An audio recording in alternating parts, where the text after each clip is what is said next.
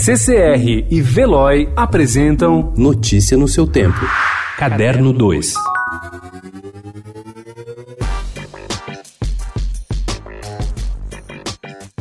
Ao tomar posse ontem como secretária especial da Cultura, a atriz Regina Duarte afirmou diante do presidente Jair Bolsonaro que não esqueceria da promessa de que ela teria carta branca para atuar. Ele respondeu ter poder de veto sobre indicações. Quarta ocupante da Secretaria da Cultura em 14 meses de governo, a atriz não fez o discurso sem motivo. Na terça-feira, o jornalista Sérgio Camargo, escolhido para chefiar a Fundação Palmares, afirmou ao Estadão que Regina pediu sua demissão, mas foi impedida por Bolsonaro Bolsonaro e pelo ministro do Turismo Marcelo Álvaro Antônio. Na prática, ela tem enfrentado resistência para trocar nomes ligados ao titular do turismo, aos evangélicos e até ao ideólogo Olavo de Carvalho, guru do bolsonarismo.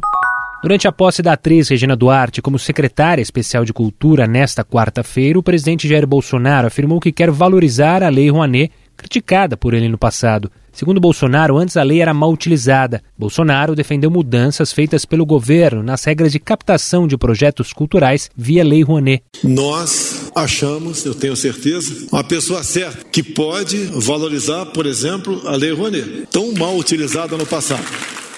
Após reduzir o teto da lei de incentivo para musicais para um milhão de reais, o governo acabou recuando no final do ano passado e passou o valor para até 10 milhões. The world is arming faster than we can respond. Where's 007?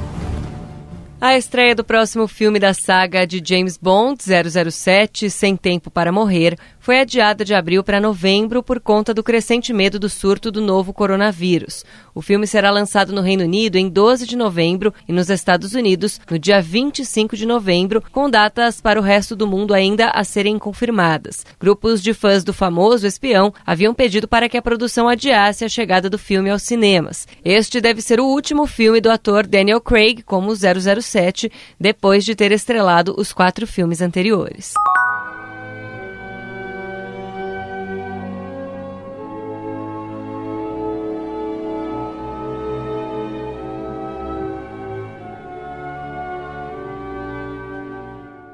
Com a missa solene de Beethoven, Thierry Fischer faz a sua estreia como novo maestro da USESP. Hoje, amanhã e sábado, o maestro assume como regente titular e diretor musical da Orquestra Sinfônica do Estado de São Paulo, substituindo a maestrina Marin Elsop. Os concertos desta semana na Sala São Paulo abrem a temporada da USESP, que este ano homenageia Beethoven por seus 250 anos. E o compositor será um dos focos de Fischer em suas oito semanas à frente da orquestra em 2020. O principal destaque é a interpretação das oito primeiras sinfonias do compositor. A nona sinfonia foi interpretada por Elsop na sua despedida do grupo em dezembro, e Fischer imagina regê-la talvez em 2021. Notícia no seu tempo. Oferecimento CCR e Veloy.